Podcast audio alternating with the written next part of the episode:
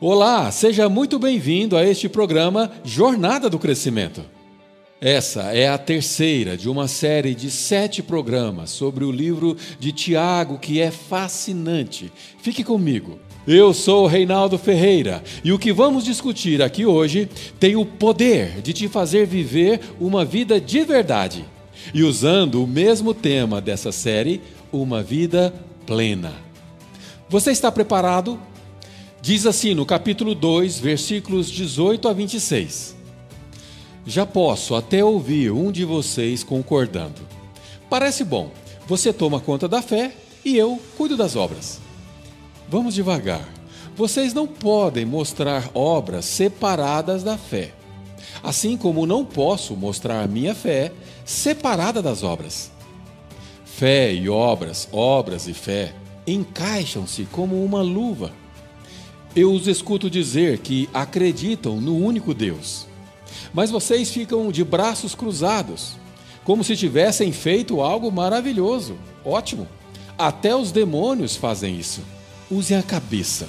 Separar fé e obras é afastar-se da vida. É um caminho de morte. Abraão, nosso pai na fé, não fez a obra que Deus queria quando levou seu filho Isaque ao altar do sacrifício? Não é óbvio que fé e obras são inseparáveis? Não está claro que a fé se expressa nas obras e que as obras são obras da fé? Vejam esta frase das Escrituras. Abraão acreditou em Deus e foi declarado justo. Acreditar é uma ação. Não é evidente que a pessoa é justa aos olhos de Deus não por causa de uma fé morta, mas pela fé que resulta em obras? Outro exemplo é Raabe, a prostituta de Jericó. O que contou no caso dela? Não foi esconder os espiões de Deus, ajudando-os a escapar? Não foi acreditar aliado a fazer? Quando o corpo é separado do espírito, temos um cadáver. Tentem separar a fé das obras. O resultado será o mesmo, apenas um cadáver. O texto que acabei de ler está na versão A Mensagem, da editora Vida.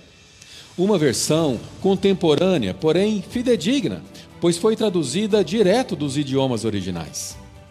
E hoje nós vamos extrair desse texto um dos principais princípios que é capaz de evidenciar uma fé coerente, uma fé viva. O que eu mais gosto no estilo de Tiago é a clareza que ele tem no que diz respeito a uma fé coerente. Uma fé que seja útil para os nossos dias, que seja útil para a vida prática das pessoas. Nas versões tradicionais, o desafio proposto no primeiro versículo que lemos é apresentado da seguinte maneira: Tu tens fé, eu tenho as obras. Mostra-me a tua fé sem as tuas obras, e eu te mostrarei a minha fé pelas minhas obras. Um desafio justo, concorda? Totalmente coerente. Uma das coisas mais estranhas que existe é observar as atitudes incoerentes de certas pessoas cujo comportamento é repleto de atos que, de tão repetitivos e automáticos, beira a insanidade atitudes quase que mecanizadas, reproduzindo as ações de um meio sem saber os motivos pelos quais se faz o que fazem. Desenvolvem hábitos sem nenhum entendimento claro das razões pelas quais aquilo é feito. Essa falta de clareza faz com que pessoas brilhantes vivam uma religiosidade frágil e de fácil refutação. Uma fé que só serve para atender às expectativas do próprio meio uma contradição em relação ao comissionamento que Cristo nos propôs, que era ir, não ficar.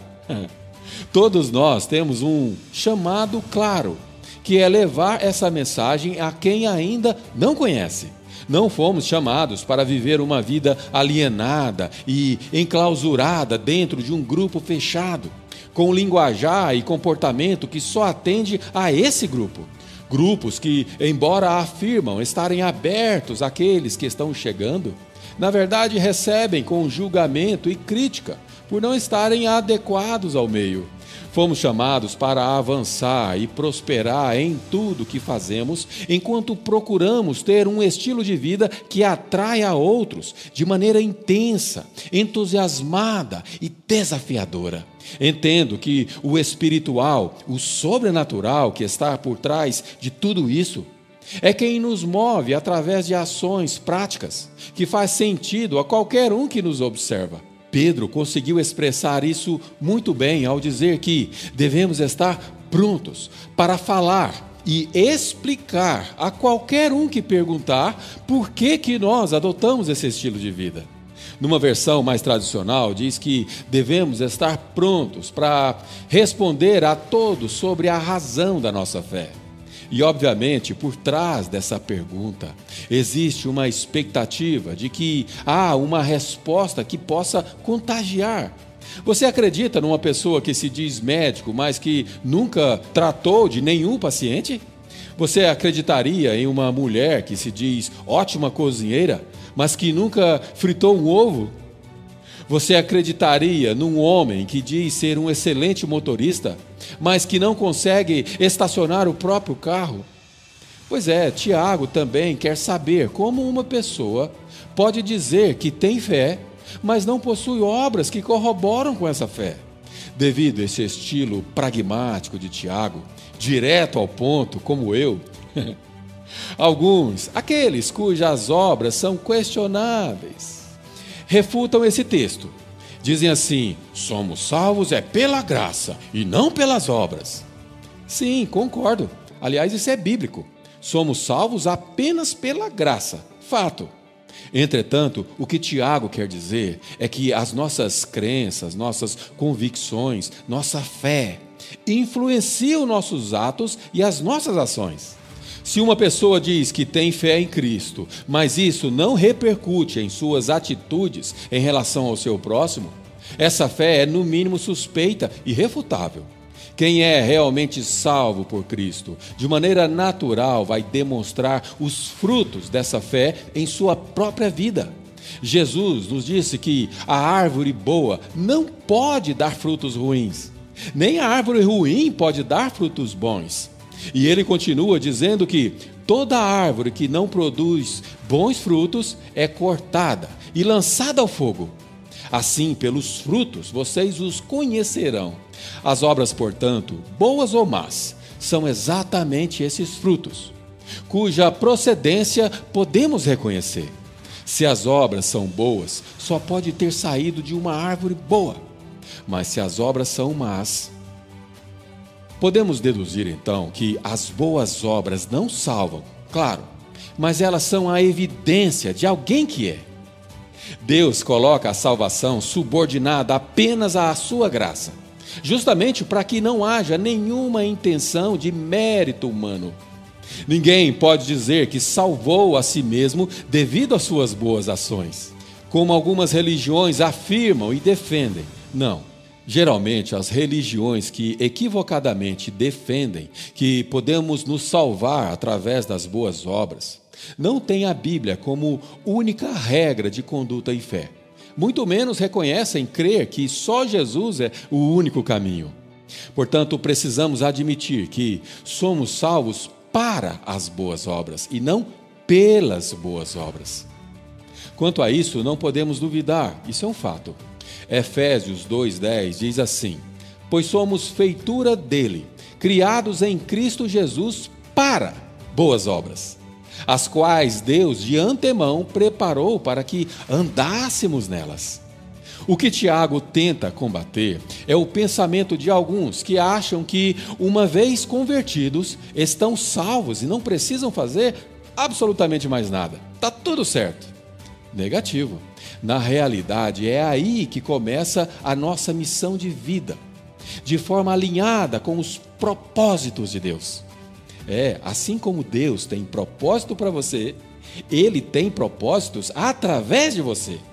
O problema, portanto, não é com o crer, mas sim com o fazer.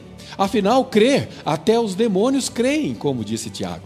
Creem a ponto de tremer, pois já conhecem qual é o fim deles. Mas a grande verdade é que o fazer Ou seja, as obras por si só não produzem fé. Entretanto, uma fé genuína produz boas obras. E as obras confirmam essa fé. No meu entendimento, a pergunta que devemos fazer a nós mesmos é a seguinte: Qual é a diferença que a fé em Jesus Cristo faz na minha vida e na sua? Qual é a diferença que ela tem feito na vida das pessoas ao nosso redor? E por fim, precisamos saber que o grande desafio para todos nós que enfatizamos tanto a salvação pela fé em Cristo é não nos esquecermos de que as nossas obras um dia serão devidamente julgadas. A Bíblia nos diz assim: cedo ou tarde todos teremos de ficar frente a frente com Deus independente das nossas condições.